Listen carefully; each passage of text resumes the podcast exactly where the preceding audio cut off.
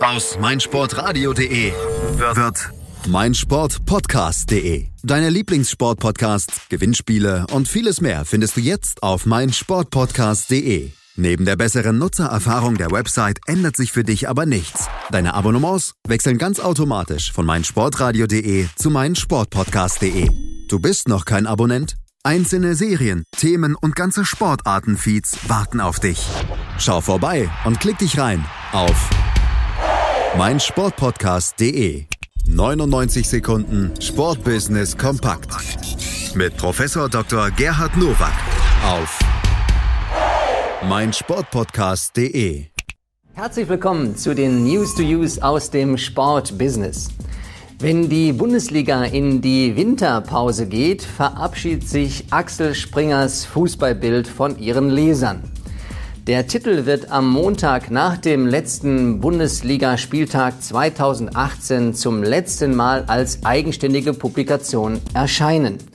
Die tägliche Fußballzeitung startete nach Testläufen in München und Stuttgart am 20. Januar 2017 in ganz Deutschland und erschien von Montag bis Samstag. Schade, schade, schade. L'Equipe in Frankreich, Marca in Spanien, Gazzetta della Sport in Italien, alles Sporttageszeitungen, die auch schon seit Jahrzehnten wunderbar funktionieren. In Deutschland wird es das wohl nicht geben. Denn ich kann mir nicht vorstellen, dass Axel Springer einen erneuten Versuch unternimmt oder irgendein anderer Verlag dieses Wagnis auf sich nimmt.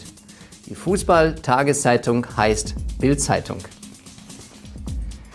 Die Berliner Fußball- und anderen Profiklubs wie Hertha, Union Berlin, Alba Berlin, Eisbären Berlin, Füchse Berlin und BR Wollies kooperieren künftig auch für Kitas. Angelehnt an das erfolgreiche Programm Profivereine machen Schule, kooperieren sie jetzt auch für Kindertagesstätten. Das Programm wird von der Senatsverwaltung für Bildung, Jugend und Freizeit finanziert und steht auch Breitensportvereinen offen. Hier kommen zwei Begriffe meines Erachtens gut zum Vorschein. Zum einen die soziale Verantwortung der Vereine, CSR, aber zum anderen auch der Begriff der Kooperenz. Auf der einen Seite konkurrisieren sich alle Vereine um die Gunst von Sponsoren, Medien und Zuschauern, aber auf der anderen Seite kooperieren sie für den Standort Sportstadt Berlin. Der 1. FC Köln hat als erster Fußballverein überhaupt einen EFI Award des Gesamtverbandes der Kommunikationsagenturen gewonnen. Für die Mitgliederkampagne Werde FC erhält der 1. FC Köln in der Kategorie Customer Value Silber. Hier werden langfristige Aktivitäten mit einer Dauer von mindestens 24 Monaten ausgezeichnet, die die Loyalität und den Kundenwert steigern.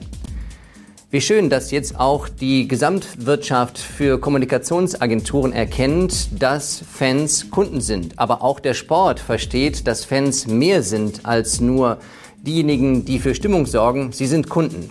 Und deshalb herzlichen Glückwunsch dem 1. FC Köln für diesen Preis. Das waren sie, die News to Use für diese Woche. Ich wünsche Ihnen gutes Sportbusiness. 99 Sekunden Sportbusiness kompakt mit Professor Dr. Gerhard Nowak auf meinsportpodcast.de. Sportplatz mit Malta Asmus und Andreas Thies. Täglich neue Podcasts aus der Welt des Sports. Von Airhockey bis Zehnkampf. Berichterstattungen, Interviews und Fakten. Sportplatz auf meinsportpodcast.de.